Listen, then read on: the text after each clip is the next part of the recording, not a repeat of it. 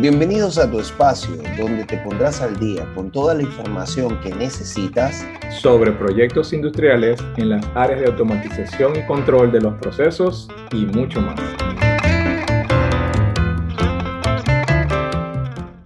Estás escuchando Industrias y Proyectos 3.0, tu podcast, tu espacio sobre actualidad industrial, automatización, proyectos de ingeniería donde conversamos sobre todo lo que tiene que ver con mejores prácticas y aplicaciones de nuevas tecnologías en proyectos de ingeniería y producción industrial. ¿Quieres conocer un poco más sobre estos temas? Quédate con nosotros. Las plataformas de podcast tienen la opción de descargar este programa. Así que te recomendamos a nuestros seguidores suscribirse a nuestro podcast en la plataforma de su preferencia y descargarlos para escucharlos mientras vas camino a la fábrica o a esa industria en su vehículo transporte de la empresa o transporte público. Y así nosotros los acompañamos en ese camino, informándose y poniéndose al día con los tópicos que tratamos. Hoy, en este nuevo episodio, hoy vamos a conversar sobre inspección de equipos estáticos, un tema sumamente interesante y que hace seguimiento al tema que tratamos en el episodio anterior sobre, lo, sobre los PNID y los diagramas de, proceso. Y para hablar sobre este tema, nos vamos a ir hasta Houston, Texas, para hablar con el especialista, el amigo mío, José Beltrán. José, un gusto, bienvenido a tu espacio Industria y Proyectos 3.0. Gracias, Jesús. Gusto en saludarte. A ti, bueno, ahorita está ausente mi amigo José Treviño gran cuatrista y cantante. Sí, sí. José eh, salió de la mina hace poquito y bueno, lamentablemente hoy no, no va a poder estar con nosotros. Este, José, cuéntanos un poquito sobre tu experiencia para que más o menos la, la audiencia te, te, conozca y sepa, bueno, un poquito de ti, pues, o sea, resumen ahí más o menos de, de los proyectos en que estás trabajando, en donde has trabajado, para que te conozcan un poquito. Ok. En, en general, eh, me gradué de técnico superior universitario en metalurgia en Maracaibo. Por un convenio entre la industria Pequibén PDVSA y la institución, llegué a hacer las pasantías en el laboratorio de corrosión y materiales de Pequibén. Luego de finalizar mis pasantías, fui adquirido por Pequibén, donde pasé del, del laboratorio de corrosión y materiales cinco años al a la, División de Inspección de Equipos Estáticos de Pequibén El Tablazo, donde trabajamos juntos tú y yo. Y me desarrollé en el área de inspección. Luego la empresa sufrió un cambio en el cual toda la, agenda personal de inspección hacía una dualidad entre mantenimiento e inspección. Y fui pasado a las plantas de olefina, LGN, cloro, eh, etano y vinilos. Luego de eso nueve años en la empresa de PDVSA, eh, fui ah, reclutado por una empresa norteamericana llamada Techport, eh, con la cual me desempeño por más de 18 años. Al principio era encargado de atender la zona de Latinoamérica porque hablo español y fui entrenado en técnicas avanzadas de ultrasonido como Phase Array, eh, Corrosion Mapping, uh, TOFD, Gare Wave, Ultrasonic, eh, ACPM y a vasta experiencia que tengo gracias a la industria PDVSA, que no termino de agradecerle una gran escuela que nos enseñó mucho en metalografía no destructiva. aunado a esto, después paso a, en Venezuela no necesitábamos tener certificados porque éramos prácticamente el owner user, o sea, éramos los dueños de la planta y utilizaron los códigos para eso. Pero Tecor me pasa al área de inspección como API y tomo mis certificaciones API 510, 570 y 653, en las cuales me desempeño hoy en día como proyectos de API a inspección en plantas, como paradas de planta y proyectos base cero, el cual estoy en estos momentos trabajando. Que vamos a hablar de eso dentro de un ratico, ¿verdad? Sí, señor. Está bien. Bueno, José, para entrar en, el, tema de, lo que tú eres un, conocedor este, bastante avanzado, que tienes mucha experiencia, ¿verdad? Eh, quisiera que entráramos para entrar en materia, ¿verdad? Que, que empezáramos por qué herramientas, ¿verdad? Según tu criterio, ¿verdad? Se necesita para iniciar una, una inspección de equipos estáticos. Bueno, la palabra equipos estáticos envuelve demasiados equipos que, están en la planta y que no necesariamente eh, se mueven como los equipos rotativos. La palabra lo dice, equipos estáticos. Pero en realidad, para hablar un poco puntual de esto, podríamos mencionar un ejemplo eh, como recipientes a presión y tubería. ¿Correcto? Correcto. normalmente, cuando un proyecto se nos da, mm, nosotros recibimos el, la inspección basada en riesgo. Se llama RBI o RBI. Eso tiene unos criterios de criticidad, nivel 1, 2, 3 y 4, donde el cliente nos dice a nosotros, mira, necesito que se inspeccione el nivel 1 y 2, que son las tuberías más críticas que ellos tienen, debido a los análisis que ellos hicieron y a los mecanismos de falla que ellos estudiaron. Entonces nosotros tomamos esos circuitos y sistemas y nos basamos específicamente en esa eh, criticidad ya establecida por el cliente. Pero a veces tenemos casos como el cual estoy haciendo hoy en día, que el cliente no nos da nada. O sea, no tiene un análisis de, de RBI realizado. Entonces tenemos que basarnos en el código. ¿Cómo se hace, cómo se hace en ese caso cuando el cliente no... Bueno, muchas veces le requerimos al cliente los, los PNID o los uh, PFD. O sea, te recuerdo, pues tú lo sabes mejor que nadie. Un PNID es un, un Pipe Instrumentation Diagram, que es un, uh, un diagrama de tuberías y procesos, que están equipos envueltos en eso. Pero si tenemos el, PFD, que es el, diagrama de flujo de proceso, se nos hace mucho más fácil. Te lo explico de esta manera. Nos dan un, un PNID y tenemos que seleccionar según el criterio del... Vamos a hablar de tubería un momento. En, según el criterio de tubería tenemos clasificados clases 1, 2, 3 y 4. En la clase 1 de, de tubería están todos aquellos servicios que tienen servicios que pueden presurizarse o que son de rápido release al, al ambiente, como C2, C3, C4, y que su temperatura es como de 10 grados centígrados o mayor. Por ejemplo, um, hydrogen sulfide o um, ácidos de hidrocarburo o tuberías como esa. En la clase 2 hay hidrógeno, gas natural. Y en la clase 3, por mencionarte algo, hay este, ácidos, que, ácidos y cáusticos o tuberías que están en el, uh, en, español, en el patio de tanques. ¿Ok? Esa, esa, esa, clasificación viene de la norma API 570, eso está en la sección 6, eh, 6.3 o 4, en, realidad exactitud, pero sé que está en la sección 6.3.4. Okay. No sé si es 6.3.4.3, pero tranquilo, tranquilo, tenemos que llegar a ese te aseguro que está allí. Entonces, basado en eso, nosotros establecemos con los PNID cuáles son las tuberías que tienen. Pedimos al cliente, ok, ¿qué tiene? Por ejemplo, que me diga, eh, tenemos metanol, tenemos hidrocarburo y tenemos vapor, por, por mencionarte tres. ¿Correcto? Entonces, al decir metanol, automáticamente cae en la clase 1. ¿Correcto? Y al mencionar hidrocarburos, cae en la clase 2. Pero al mencionar vapor, ya eso cae en la clase 4. Entonces, ellos dicen, bueno, nosotros queremos prioridad de clase 1, 2 y 3. Ok. Ellos nos entregan los PNID, buscamos todo el proceso, dónde van las tuberías de metanol, con qué equipo se conectan y todo. Entonces, una vez el equipo lo clasificamos como clase 1 y lo ponemos aparte y las tuberías, todas, ponemos un color, por decir algo.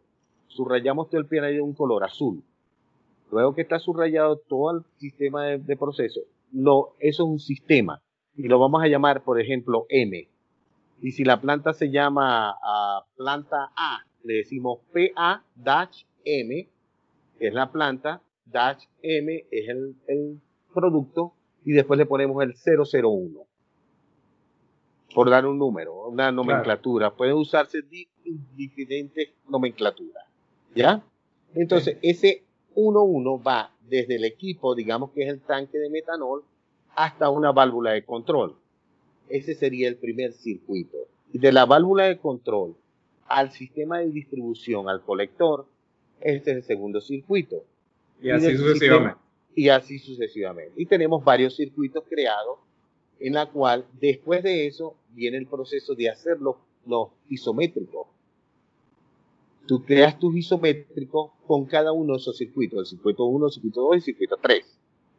Cuando tú tienes tus isométricos creados, esos isométricos a mano alzada, Sketch Isometric Drawing, pasan a, la sección de AutoCAD para ser hecho en AutoCAD. Pero nosotros empezamos la inspección inicial con esos isométricos y hacemos el seguimiento de toda esa línea y empezamos a verificar tubería, soporte, eh, eh, bridas, válvula y todos los accesorios que están con la planta en marcha, correcto. Es correcto, inherente a este, a este circuito en especial. Luego de eso, de determinar eso, supongamos que tengamos cloro y tengamos una línea de acero inoxidable. Hay que asignar este, ciertas eh, variables para hacer mediciones. Entonces, ¿cómo, ¿cómo se haría eh, la planificación? Pues, de, o sea, ya, ya hice mi circuito, ya establecí los niveles. O sea, ¿cómo arranco entonces a, o sea, cómo debería yo planificar para poder ejecutar la, inspección según la, según la norma API? Bueno, recuerda que todo esto está en, un PNID. Cuando llegas al campo te das cuenta que la tubería pasa en el pipe casi a, a 15 pies de altura, 16 pies de altura.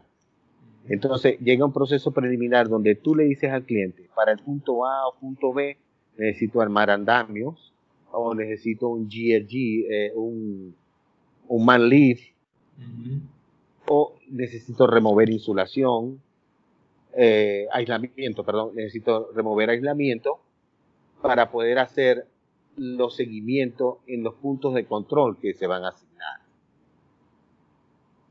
Ok. Y todo ese proceso conlleva, cuando tú terminas la inspección, hay una preliminar que le dice al cliente, mira, estoy viendo este aislamiento con una mancha que sale desde el sistema de control de una válvula de control que maneja uh, hidrocarburo. Puede ser que tengamos una fuga. Entonces tú haces un requerimiento para que te remuevan el, el aislamiento y puedas hacer la inspección visual y determinar de dónde proviene la, la, la, falla o la fuga. Entonces haces tu reporte final de ese circuito colocando toda la falla. Pero eso conlleva a que tienes que hacer un análisis de data también para que sea seguido, haga seguimiento en el tiempo. Son, son llamados CML hoy en día. Ok, ya, te iba a preguntar por eso. Ajá, este, dime. Que, como eso es, muy, eso es una, unos, términos muy propios, ¿verdad? Sería bueno que, nos los expliquen, pues, o sea, ¿qué es el, el, el TML y el CML? Pues, para... Qué, qué bueno que haces la pregunta, porque ya TML no es usado actualmente. Desde los años 1991, el 570 cambió a de TML a CML. O sea, TML en inglés lo que dice es Thickness uh, Measurement Location. Tú hacías una medición de espesores, pero la palabra como tal te acotaba solo a hacer mediciones de espesores.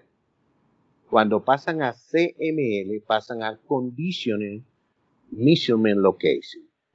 Y una Conditional Measurement Location o una locación con una condición de medición es aquella donde tú aplicas diferentes técnicas de ensayos no destructivos para determinar el espesor remanente de esa tubería. Te doy un ejemplo. Normalmente en tuberías insuladas, eh, nuestros técnicos hacen un agujero y colocan un puerto de medición. Eso va, hacen el agujero y tú mides un espesor que ya fue creado por el inspector. El inspector toma el, isométrico y dice, ok, yo quiero un punto de control aquí, aquí, acá. Según el, el API 570 te dice que los puntos de control tienen que ser tomados en lugares sumamente accesibles que te den una idea para hacer una evaluación de eh, corrosion rate. Eh, eh, velocidad de corrosión. La velocidad de corrosión que tiene tu sistema para que sea evaluado en el tiempo. ¿Ya? Pero como empezamos a hablar, ¿te acuerdas que me dijiste que en el caso de no tener un, un RBI, existe también en el, en el 570, en este caso, una tabla que es la tabla 1, si más no recuerdo, que te dice que cuáles son los niveles según las tuberías. Por ejemplo, si seguimos hablando de metanol y, yo asigné 5 CML, acuérdate que esos tienen los CML tienen unos sistemas de drenaje que son unas válvulas de drenaje. Esas válvulas de drenaje, esas tuberías, son llamadas declec.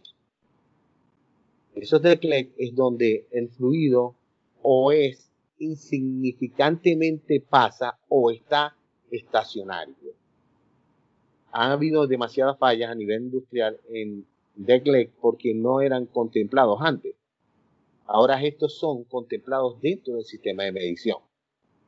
Mm, por ejemplo, una, una línea que así tenga 100, uh, por exagerar, 20 pies de largo y vaya hacia una PSV, ese fluido ahí está estático hasta que la válvula se dispare y la válvula solo se va a disparar cuando esté por encima de la, del, del seteo que fue creado.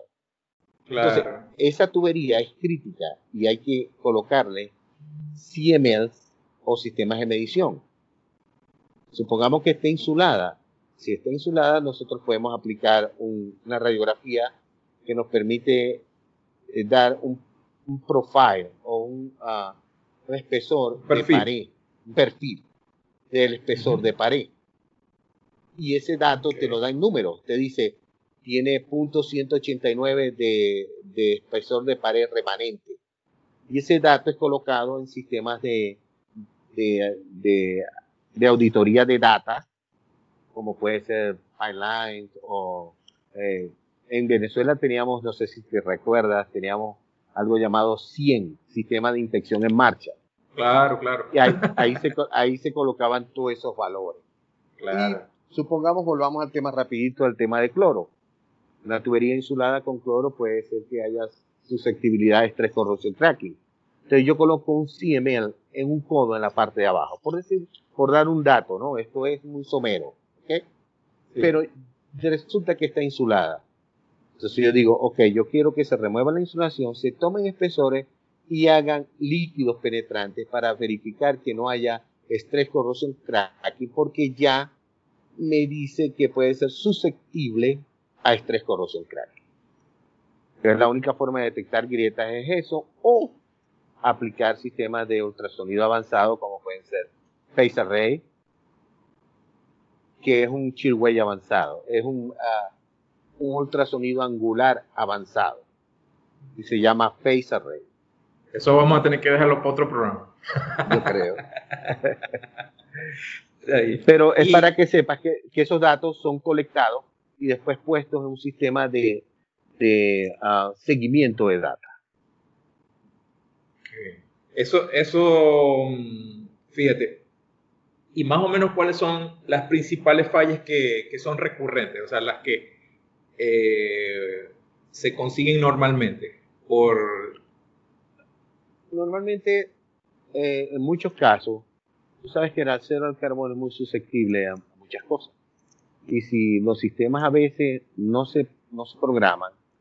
Y tú tienes una tubería que la estabas usando, te voy a decir una locura para que el público también entienda es más o menos que puedo hablar. Yo la estaba usando para manejar agua y de repente la voy a utilizar para manejar un ácido. Porque decidí que en el proceso había que utilizarla, porque está conectada al sistema de bomba, en fin. Claro, un cambio de servicio. exacto. Entonces, en, el cambio de servicio, tienes que contemplar colocar más CML para que tengas una mejor medición de tu velocidad de corrosión y ver cómo se va a comportar porque ya tenías un previo servicio ahí. Entonces no puedes utilizar la velocidad de corrosión que tenía ese circuito, pese a que ya está en, en, tu data establecido. Ahora tiene ácido y el ácido con, con humedad no quiere nada, entonces vamos a tener más procesos posibles de erosión. Claro. sí, porque a veces, a veces las, las personas en la parte operativa hacen cambios en, en el proceso por, bueno, porque el proceso lo pide o porque el cliente dice, bueno, ahora, y entonces se hacen esas, esas modificaciones y no se analizan estas cosas, pues, o sea, no, no se piensa que, bueno, la tubería, esa tubería aguanta y vamos a darle, sin hacer este tipo de evaluaciones. Pues. Exacto. Recuerda también que tenemos este, sistemas de corrosión bajo insulación.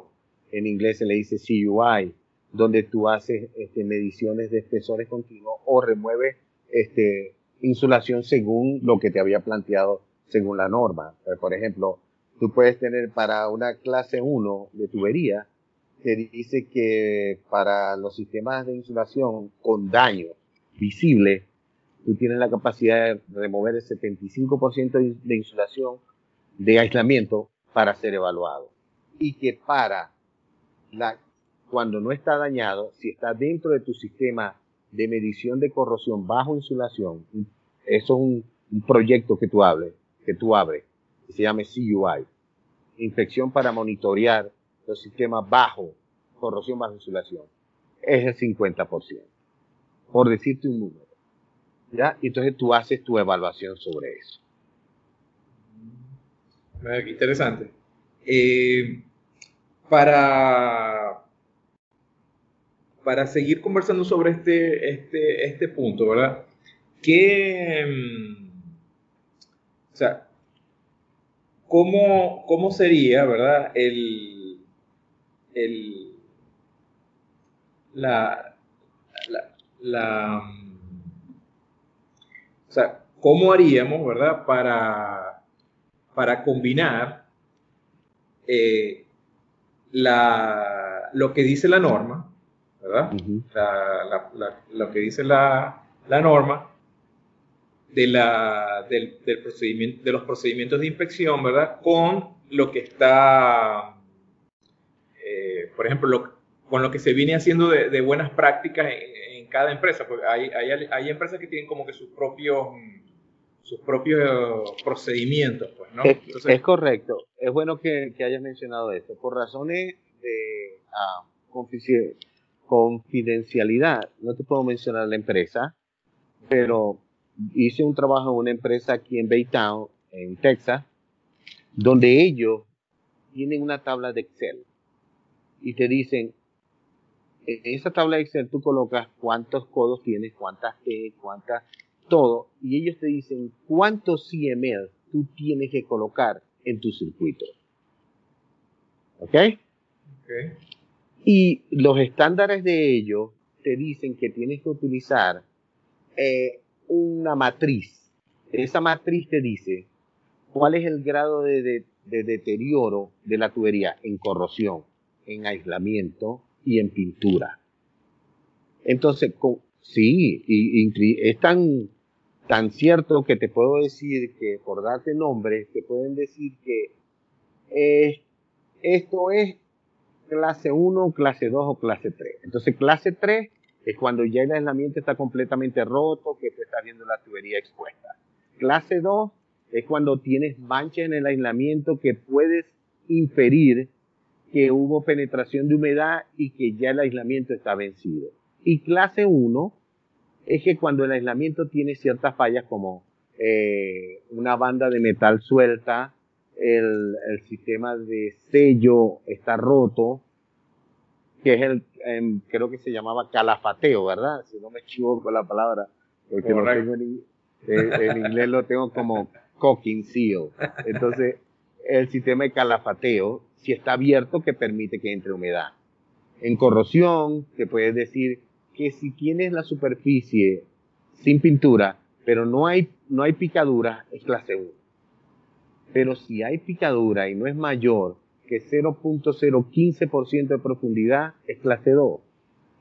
Pero si es mayor a 0.020 en profundidad es clase 3. Entonces son prácticas que manejan ciertas industrias que ayudan a los inspectores a realizar el reporte según eso. Pero una cita que le hago a todos los inspectores a pie es, yo personalmente coloco, todos los criterios de inspección están basados en los estándares establecidos por la empresa X. Porque puede ser que al momento de que te haya una falla una tubería, aquí te, la, auditoría la hace la OSHA y dice, ¿por qué este inspector no recomendó pintar aquí? Ah, un momento, el aquí abajo dice que está, está basado en la matriz de riesgo de esta empresa que tiene unos estándares establecidos. Ah, ok. Entonces ahí llaman al cliente y dicen, un momento, este señor se basó en esto. Que usted, le dio. Exacto, y usted está asumiendo ese riesgo. Sin embargo, como práctica sugerida yo coloco, según 570, tabla, por ejemplo, no, eso está en el 574, tabla 7, te dice que para cada espesor hay una alarma de espesor de retiro. Y entonces yo digo, según el 574, la alarma de retiro es esta, pero los estándares de la empresa tal dicen que son esta, esta y esta, por los cuales se basó esta inspección. Qué interesante. Eh, José, mira, se nos está acabando el tiempo, pero quiero, pero, quiero hacerte una última pregunta. Que, que, que, me parece que es pertinente también para este, este programa. ¿Cómo, en base a tu experiencia y, todos este, estos años que tú tienes en este mundo de la inspección de equipos, ¿cómo crees tú que debiera ser la formación de un profesional para que sea, eh, muy, muy buena un, buen, un, buen, plan de carrera? Pues, o sea, ¿por, dónde debiera em, empezar para, para poderse convertir en un, en un inspector de equipos estáticos, vamos a decir, top? Muy buena, muy buena pregunta. Eh, yo tengo cierta, eh, con el respeto de todos los oyentes, tengo cierta discrepancia con eso porque hoy en día aquí en Estados Unidos le llaman good, good take takers, o sea, test takers, o sea, que son buenos para tomar exámenes. Y son personas que son buenos para memorizar. No sé cómo hacen, se memorizan casi 400 preguntas y pasan un examen de API. Y en ese momento ya son API. Pero recuerda que hay una cosa que se llama certificación y otra cualificación. Calificación. Claro. Mi, mi, mi consejo sería el siguiente. Yo nací en una empresa donde empecé en el laboratorio de corrosión y materiales. Por ventaja, tengo la experiencia de ser metalúrgico, conozco el daño y todo. En el laboratorio conocí de muchos daños mecánicos, entré en muchos equipos y hice muchos análisis de fallas. Luego pasé a, la parte de inspección de equipos estáticos y gracias a la ayuda de pues, amigos como, te puedo mencionar a un viejito que trabajaba con nosotros, que él tenía el conocimiento empírico, pero no el conceptual. Eh, Raúl Morales Raúl Morales era una persona que llegaba y decía, ahí va a haber grieta, aquí va a haber grieta, aquí va a haber grieta. Tú abrías eso y ahí había, una grieta. Exacto. Después uno descubría por qué, porque uno se reunía con ustedes, con la gente de proceso, y decía, no, mira, no, Beltrán, lo que pasa es que aquí la temperatura varía. Ah, tengo una termoexpansión, el, el equipo, la tubería se agrieta. Pero ya tú le metías un poquito más de conocimiento. Posterior a eso, vuelvo y te repito, los códigos también te dicen que debes tener un grado de conocimiento, eh, bachillerato, inspector, o ser calificado por un inspector previamente y haber trabajado con él más de dos años y él te califica a ti para que tú puedas tomar la prueba y convertirte en, en API. Eso es lo que dicen los códigos. En mi caso, doy gracias a Dios que pues todo el background me ayudó mucho de luego de tener mis certificaciones porque en, Estados Unidos necesita, necesita te, te hace crecer como inspector porque ya tu background está formado desde hace mucho tiempo. Entonces, en mi criterio personal, debería tener unos dos años a tres años de formación, metalurgia, corrosión e inspección para convertirse en un API competente. Bueno, muchas gracias, José. Bueno, ha sido de verdad fructífero esta, esta conversación contigo. Y gracias. Eh, no sé si, si alguien te quiere ubicar para alguna consulta, como, eh, como me imagino que estás en la este, estás en LinkedIn, en LinkedIn. Ahí, ahí estoy, ahí estoy, ahí me pueden ubicar. Te ubican como José Beltrán. Es correcto, es correcto. Quiero, quiero aclararte algo de terminar. Primero, darte las gracias a ti y a, José. Me lo saluda, por favor. Claro, este, claro. Este, este tema es muy amplio. Solo hablamos en este caso de tubería, pero recuerda que los los Nos faltó, claro, nos faltaron muchas cosas. Nos faltaron... Están, están incluidos ahí y los tanques también están incluidos ahí. claro que sí. Pero es algo. Te comprometo para, para, que, para que vuelvas pronto. Muy bien, muy bien. Gracias, Jesús. Y bueno, muchos saludos y suerte.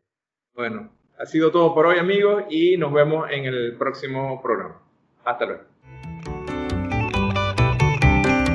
Nos despedimos por hoy. No olvides suscribirte a tu plataforma de podcast para estar atento a nuestras publicaciones. Escúchanos por Spotify, Google Podcast y tus valoraciones en Apple Podcast son importantes para nosotros. Hasta la próxima.